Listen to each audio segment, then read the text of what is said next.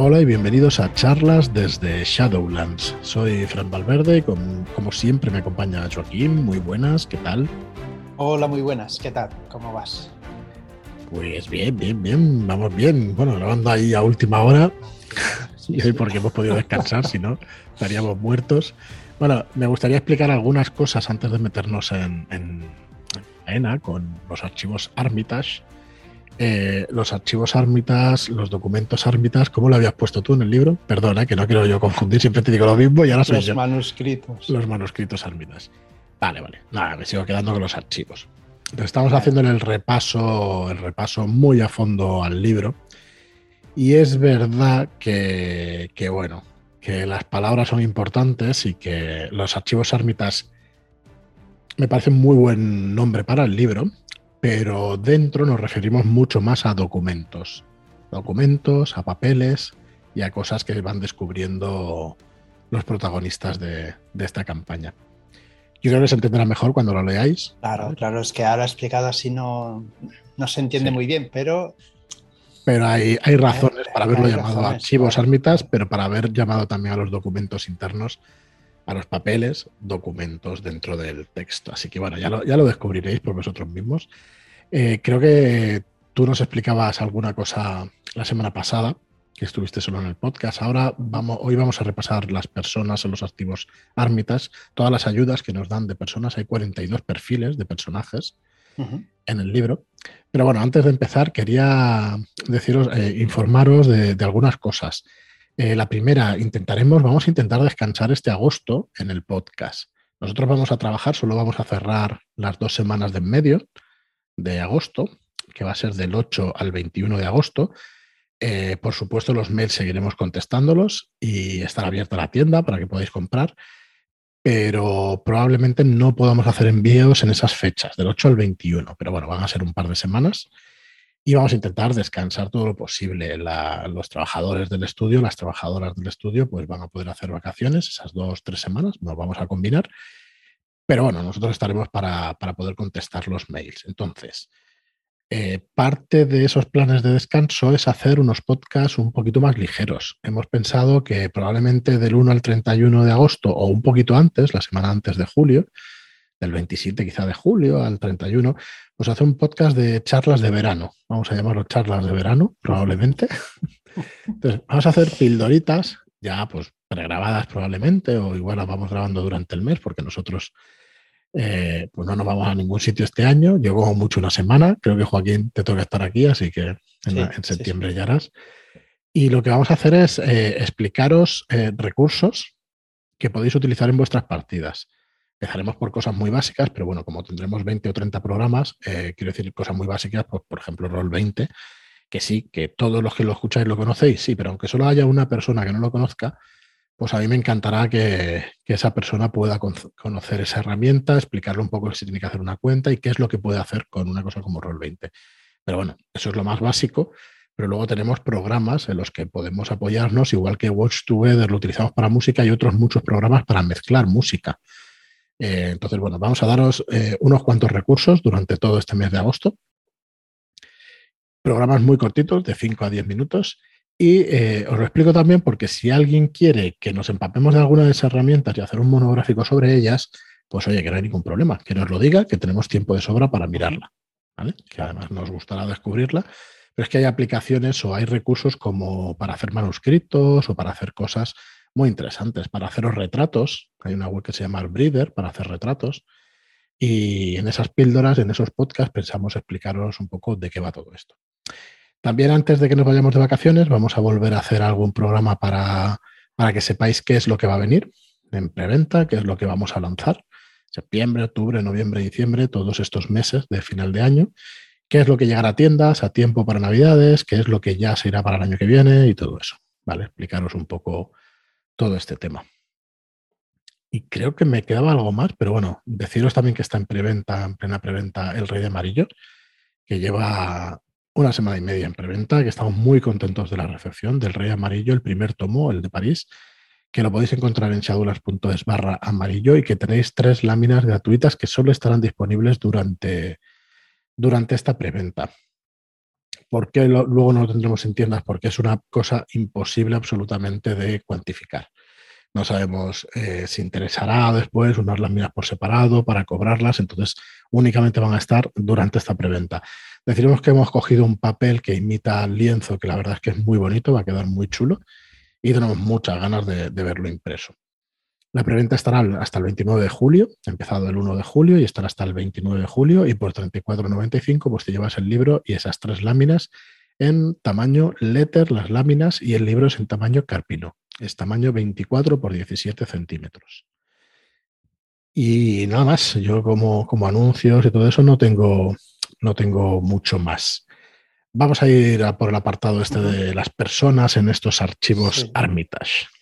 El lunes pasado, pues ya mm. vimos cómo los archivos Armitage nos explicaban cómo improvisar con Gunshow de una manera fácil y sencilla.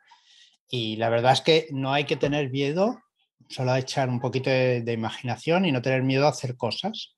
La aventura no se rompe. Quizá la cabeza de la persona que dirija, sí, pero como diría alguien muy querido, para nosotros no es para tanto. ¿Vale? Así que empezamos con... ¿Qué cara me estás poniendo? Es que lo estoy viendo aquí, digo, no lo puedo creer. Pero lo de no es para tonto, ¿quién lo dice, tío? Yo sé que tú lo pues tienes ahí en un, en un meme. Marcado a fuego en el pecho aquí. ¿Y quién lo dice eso? Lo, dice Leticia. Ah, vale, vale. Que dirigir no es para tanto. O sea, es una crack, es una crack. un saludo desde aquí para Leticia.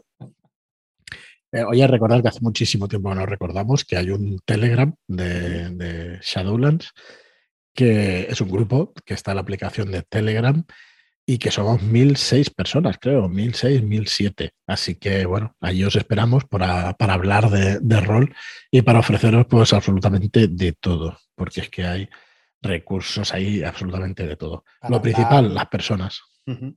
Y también si buscáis alguna partida para iniciaros o para, para jugar online, ahí se buscan partidas y se ofrecen partidas, igual que en, en nuestro canal de Discord también donde podéis entrar en charlas desde Shadowlands en Telegram y pedir el, enlace allí de Discord. que lo vamos cambiando cada, cada semana. Bueno, se caduca, vaya.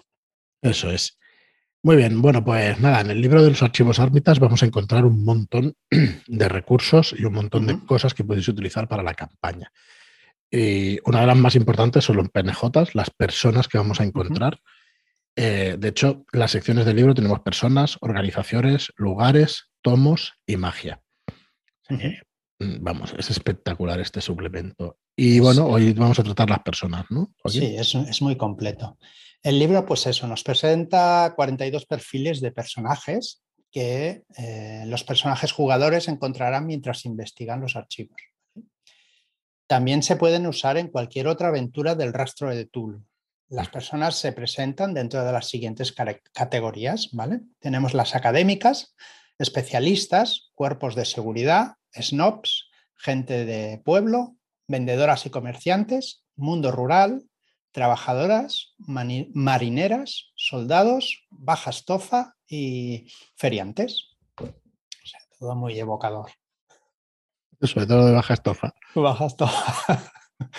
Bien, pues a ver, también cada personaje que nos presentan tienen tres descripciones que usarás pues según mejor te, te convenga. Una es siniestra, otra es inocua y otra incondicional.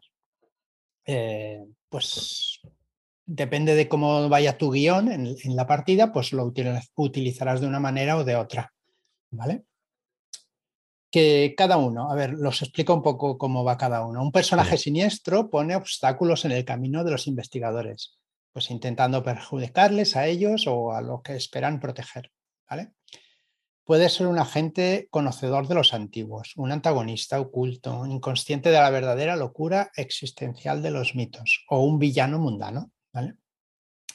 Un personaje inocuo es una persona ordinaria que simplemente espera seguir con su día a día, lo que a menudo pues, lo pone en un desacuerdo con los investigadores y sus extravagantes necesidades. Y el personaje incondicional es un individuo heroico dotado de un impulso similar al de los investigadores. sea o no consciente de los mitos, o sea, no tiene por qué conocer a los mitos, pero hará todo lo posible por ayudar al grupo a superar los obstáculos pues, que presentes en la trama. Em, algunas entradas de los personajes también incluyen la anotación titulada rol, que indica que porque los personajes jugadores podrían buscarlos, ¿vale? ¿Para qué lo necesitan a este, a este personaje? Em, por ejemplo, una bióloga para que examine pues, unas muestras misteriosas que habéis encontrado.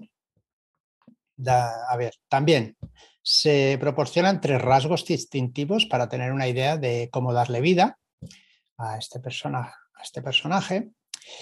Eh, también llevan sus estadísticas de juego y por último, si se referencia en algún archivo, pues lo pone en cuál de ellos sale. Los 42 no salen en los archivos, ¿vale? Alguno que otro sí. Mm, más, más bastantes que menos, pero los 42 no salen en los archivos y los podéis ir metiendo como mejor os convenga. Si queréis, claro, evidentemente. A ver, también, ¿qué nos dan más? Nos dan tres nombres y tres descripciones alternativas por cada personaje. En el caso que necesitéis, pues yo qué sé, dos, dos biólogos, pues así no tenéis que repetir el, el, personaje, solamente pues le cambiáis el nombre que os dan y las descripciones Mm. y, la forma, y el rasgo que queráis ponerle. Bien, pues dentro de la categoría académicas tenemos al antropólogo Henry Russell, al astrónomo Rupert Berger, al lingüista Lars Fagerberg, podrían poner nombres más sencillos también, te digo, Graham Burgess es teólogo y como ejemplo... Mateo Fernández, ¿no? Mateo Fernández. Por ejemplo, mira que son teólogos. Perfecto. Y como un ejemplo os vamos a poner al biólogo Cecil Davis. Como rol, pues puede ser llamado para analizar o comentar muestras misteriosas, como drogas alucinógenas, restos de icor o partes del cuerpo cerceradas de criaturas increíbles. Parece, parece eso terroristas esto. Sí, ¿verdad? Sí. ¿Verdad que, espera, Joaquín, un segundo, ¿verdad que nos damos cuenta cuando vamos editando todos estos productos que ha habido una evolución de esos terroristas, luego este, luego el rey amarillo, y vas viendo como patrones que se van repitiendo porque los autores son los mismos? Mola mucho ver eso, ¿eh? Darte cuenta de eso mola mucho. Perdona. La descripción también, ¿no? Nos dicen la descripción de este Cecil Davis, cincuentón, barbudo, corpulento y que se parece a una estatua de Zeus o Poseidón. Para todos los que piensan y todas las que piensan que meter color es muy difícil en una escena, pues con estas cuatro palabras, cincuentón, barbudo, corpulento y que se parece a una estatua de Zeus o Poseidón. Ya te has hecho la imagen. Te has hecho la imagen mental perfecta. Esto se lo oía también Albert Estrada en, alguna en alguno de sus vídeos, diciendo, pues es como Messi. Hostia, pues ya está. Ya tú tienes la, eh, la visión perfecta de, lo que es un personaje. No necesitas hacer una descripción perfecta y, súper complicada, ¿no? Vale, pues nada, dale, dale. La descripción es esa y luego eh, tenemos el perfil siniestro, ¿no? Exacto, tenemos los perfiles.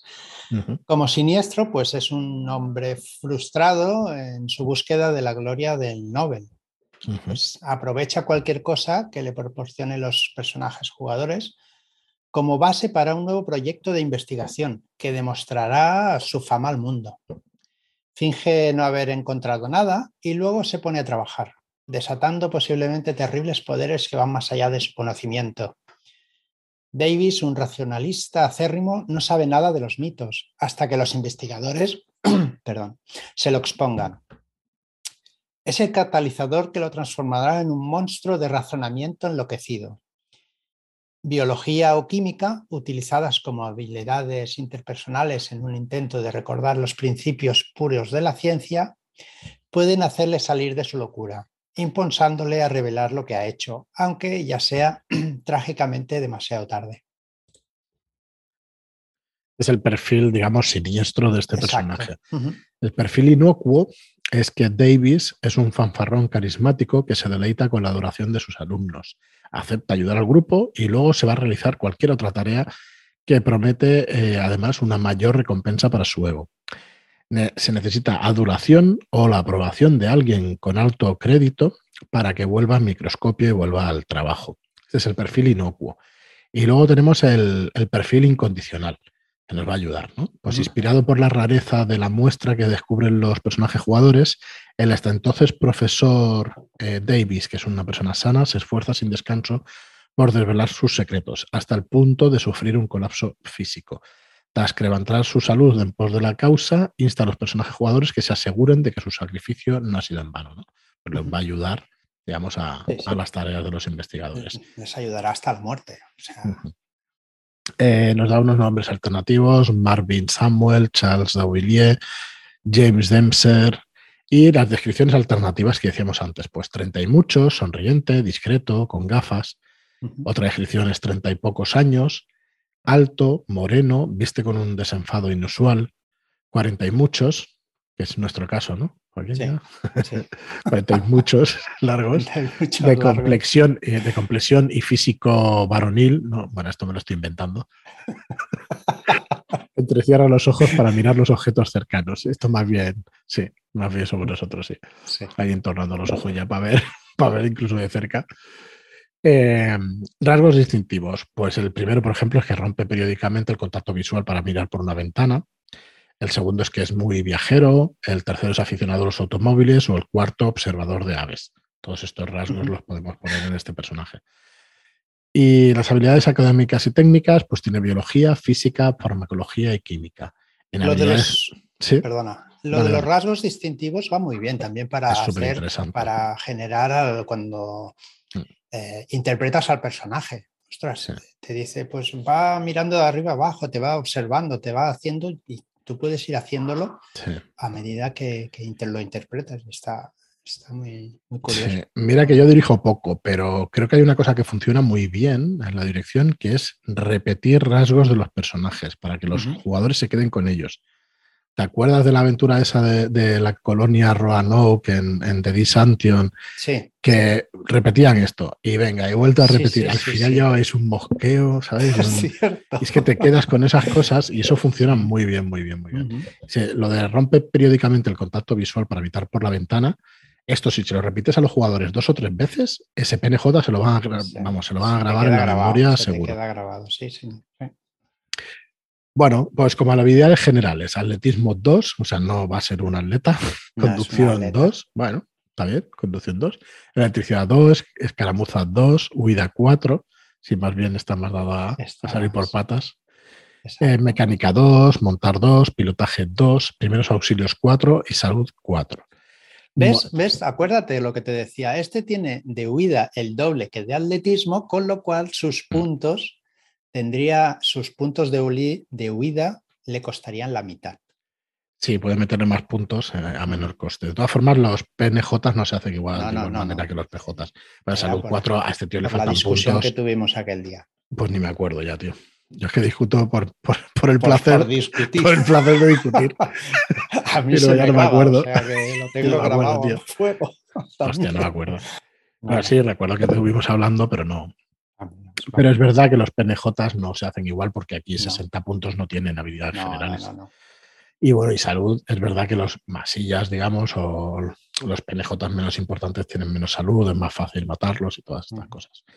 Modificador de alerta 0, modificador de sigilo 0 y referenciado en el archivo 5, que esto sí que no, no recuerdo yo lo que es porque debe ser una cosa propia de, aquí de los archivos almitas, pero bueno, o, del, o del manual básico que aún no hemos repasado. Bueno, especialistas. Dentro de la categoría especialistas, es, eh, por cierto, Joaquín, por cierto, no sé si dejarlo para el próximo programa, pero no, creo que no lo hemos hablado. La semana pasada se armó un pitote por la regla esta de Gum Show. Lo ah, leíste, ¿no? Sí, sí. Yo quiero dar eh, eh, mis disculpas porque tocamos, cuando tocamos aquí un tema y estamos intentando que aprendáis un juego, deberíamos decir las cosas para que, para que se sepan que son así. De todas formas, mm, primero, Vuestro juego, vuestras reglas. Podéis hacer lo que queráis con ellas. Es verdad que recomendamos que juguéis como os está diciendo el diseñador, la diseñadora del juego, pero luego cogéis vosotros el juego y lo modificáis como queráis. Pero podéis dar, solo faltaría que no pudierais dar vuestra opinión. La podéis dar absolutamente siempre. Pero cuando se habla de reglas, intentad ir al manual, al manual y, mirarlas, porque realmente es importante estar mm, debatiendo, porque no es una discusión, e-, era un debate y estuvo muy bien en el chat también, eh, las cosas que vais a debatir. O sea, tenéis, tendréis que, eh, mola que se tengan claros los términos ¿no? del debate. Porque si no, pues cada uno va a decir la suya y va a ser un video que nadie se va a enterar. Entonces, no se pueden hacer tiradas eh, por habilidades en las que tú no hayas puesto puntos de la reserva. ¿Vale? O sea, no, va, no, va, a tener esa habilidad el, jugador al final. ¿Vale? Entonces, no se trata de que no vaya a poder intentar eh. hacer las cosas, la va a poder intentar, pero no va a poder conseguir hacerlas. Entonces, si por mucho que tú quieras, si no sabes conducir un coche manual, no sabes conducir un coche manual. No vas a saber poner una marcha, sino mm, acordaos de cuando no teníais el carnet todos los que conducís. No podías conducir. Eh, instintivamente puedes aprender, hombre, pues si te has fijado toda tu vida en cómo lo hacía tu padre, tu hermano o quien sea, o tu madre o tu hermana, pues, pues bien. Pero si no te has fijado, o sea, es que es complicadísimo conducir sin, sin dar clases. Mm. Para poner un ejemplo fácil, yo decía el de disparar, pero precisamente disparar si puedes, sin haber puesto. Es la única excepción, de hecho. ¿Vale? O sea que no puedes tirar, sí puedes intentarlo, pero al intentarlo vas a fallar automáticamente. El máster te, va a hacer fallar, no es que te vaya a hacer fallar el máster, sino que tú como personaje no vas a poder hacerlo. Eh, a ver, lo que te dice el libro es más bien que cuando hagas tirar es para que sea algo interesante. O sea que si, quiere conducir a alguien, puede conducir, pero lo que no puede hacer es meter el coche por, pues, por, unas carreteras sinuosas, en, mm. un, eh, en una persecución, en cualquier cosa así que, que, sea algo difícil de hacer. Eso es lo que no puedes hacer. Correcto, estoy de acuerdo. ¿eh? No quiere decir que no vaya a poder hacer, yo estaba diciendo no puede hacer. De disparar, si sacas un 1, es que te das a ti o das a algún es que de hecho es la única pifia que hay en el juego cuando sacas un 1. Es la única que hay. El resto de habilidades, aunque, aunque saques un 1, pues no va a poder ser así. Así que bueno, eh, nuestras disculpas por un lado. Hoy espero que haya quedado claro. Si yo he dicho que no se puede hacer la acción, sí que, como dice Joaquín, sí se puede hacer, pero no vas a poder hacer cosas, o sea, no vas a poder tirar. No, tirar no vas a fallar automáticamente. ¿vale? Bueno, y perdón que, que he cortado el programa en medio, pero es que al final creo que estuvo muy bien el debate que se generó. Eso por, descontado, ¿eh? eso estuvo muy bien.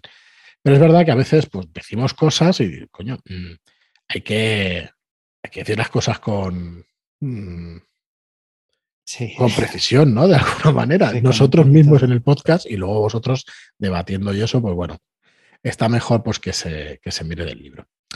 Vale, pues nada. Eh, si quieres, te digo lo que significa referenciado en el archivo. Venga, dale, dale. Vale. Esto es que sale en el archivo número 5. Ya está. Ah, vale, vale, por Sale este personaje en este archivo. En el documento número 5 del exacto. Después ya la persona que dirija dirá si es siniestro, si es inocuo o es incondicional. Nunca se sabe. Porque todas las partidas son diferentes, con lo cual. Pero totalmente. Y es verdad que con esto puedes montarte yo no, no, quiero desmerecer los juegos modernos indies que salen, pero fijaos que esto ya tiene un montón de años y que ya se están poniendo las bases para otros juegos que te dan herramientas para ir montando las partidas y las aventuras de esta manera. Esto es como mm, cuando se dice que Greg Stafford, que fue un diseñador de juegos de hace mucho tiempo, que ya murió hace unos años, eh, te dicen que ya lo inventó él. Joder, es que tenía unas mecánicas, o sea, Pendragon, que es un juego de hace veintipico de años o treinta años, tiene unas mecánicas que están de puta madre, que ayudan a la narración que no os podéis imaginar ahora que estamos jugando la campaña. O sea que realmente, mm, bueno, está muy bien este archivos de Armitas porque, bueno, te ayuda un montón a montar la campaña y va a ser completamente distinta, efectivamente. Bueno, especialistas. Hemos tratado el tema de las personas, el tema de este biólogo de, en académico, pero tenemos también especialistas, ¿no? Dentro de la categoría especialistas, pues tenemos a Samuel Epburn, que es abogado, un alienista como el doctor Edwin Dieke, un contable, Roy Wellman, el doctor George Belling es médico. Y bueno, estos son los especialistas. Después el libro nos dice cómo ajustar las estadísticas del juego, ¿vale? Eh, los personajes siniestros pueden tener que enfrentarse a los investigadores físicamente, especialmente en ambientaciones pulp un personaje siniestro que sea el antagonista principal del caso debería tener una salud entre 8 y 12. ¿vale? Un antagonista secundario debería tener una salud de al menos entre 4 y 8. Eh, hay que dar a los personajes siniestros de cualquier tipo eh, al menos una habilidad de combate, ya sea armas de fuego, escaramuza o armas, con un rango entre 6 y 8, y puntuar las otras habilidades entre al menos 2 y 4. Aumenta sus modificadores de alerta y sigilo en 1 o 2. Y los antagonistas principales también pueden requerir refuerzos en forma de esbirros cejijuntos o entidades menores de los mitos. Eh, los personajes siniestros que amenazan indirectamente pueden mantener bajos sus valores de combate, pero deberían tener valores de huida entre 8 y 12, si quieres que tengan alguna oportunidad de escapar cuando los personajes irrumpan en su territorio. Eh, también, pues rara vez nos dice el libro que necesitarás potenciar a los incondicionales, están presentes para prestar una ayuda menor y quizás servir de víctimas simpáticas a los horrores a los que se enfrentan los personajes jugadores. Cuando necesites que actúen como la caballería para rescatar a, estos, pues de, una perdición segura, puedes hacer solo con la descripción narrativa, sin tener que hacer tiradas de, de pues, tiradas para ver si los salva o no. O sea, que los salve directamente y ya está. Muy bien.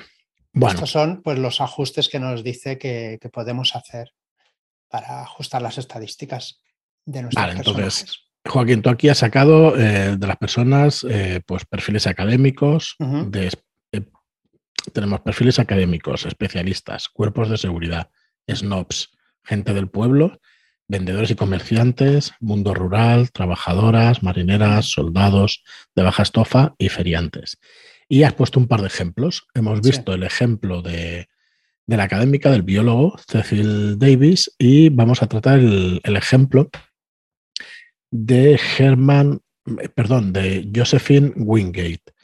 Vale, lo digo por, por simplificarlo, porque si no, nos vamos a quedar hoy sin tiempo. que, en, las... En la entrada al programa vais a tener toda la información. ¿vale? es que eh, vais a ver todos los datos y vais a ver el ejemplo este concreto, ¿no? Yo creo que no vale la pena hacer la descripción física de Josephine Wingate, por ejemplo, 60 largos, compresión delicada, lleva gafas de cordón de perlas falsas. Eh, y os hacéis una idea. Entonces, eh, tenemos también las tres o las tres maneras de presentar este PNJ. La manera siniestra, que, bueno, que Wingate está inmersa en la actividad de una secta desde una temprana edad. La inocua, donde Josephine Wingate es la dulce anciana que aparenta ser, que los, jugadores no se lo van a creer, ya os lo digo. ya totalmente. Y la incondicional es, no se lo van a creer. Es que nada más decir esto ya sabes que es mala, malísima. Sí, sí. Y la incondicional es que la historiadora aficionada Josephine Wingate eh, comenzó como descreída del oculto y luego pues se ha convencido y, nos va a ayudar en, lo que haga falta. Eh, tenemos los nombres alternativos, las descripciones alternativas y los rasgos distintivos. Incluso aquí las descripciones alternativas lo cambia por un, por un nombre. Habla de varón, de 50 años, alto, bigote de morsa, gafas de medio cristal. O sea que que realmente tenéis un montón, un montón de, cositas. Así que bueno, si queréis más información sobre esto, acercaos a la entrada, si no, pues el, libro de los archivos Ármitas, que llegará a tiendas para septiembre, eh, que tendremos nosotros, esperamos recibirlo en agosto y empezar con los, con los envíos. Eh, o la semana antes del 8 o la semana después del 21. ¿vale? Empecemos con los envíos el 22 de agosto. Y nada más por hoy, que yo creo que nos hemos alargado un poco, pero bueno, ha estado, me ha gustado, ha estado interesante, yo creo, el, el podcast de hoy. Esperamos, como siempre, que lo hayáis disfrutado. Disculpándonos por los errores en reglas y todo esto, que se genera debate, pero es cierto que yo también creo que, hablando aquí, aunque nos escuchen pocas personas, que no sois pocos los que nos escucháis, yo os lo digo, tenemos más de mil escuchas por programa, para que lo sepáis, pues creo que hay algo de responsabilidad a la hora de, dar la opinión y de decir las cosas, ¿no? Por lo menos que sea, como mínimo, una opinión ha de estar fundamentada. Y luego cuando se habla de reglas, pues habérselas mirado, ¿vale? Aunque eso, mis disculpas cuando nos equivocamos en alguna de ellas. Y nada más, muchas gracias a todos por, por escucharnos y hasta el próximo programa. Muchas gracias y hasta la próxima.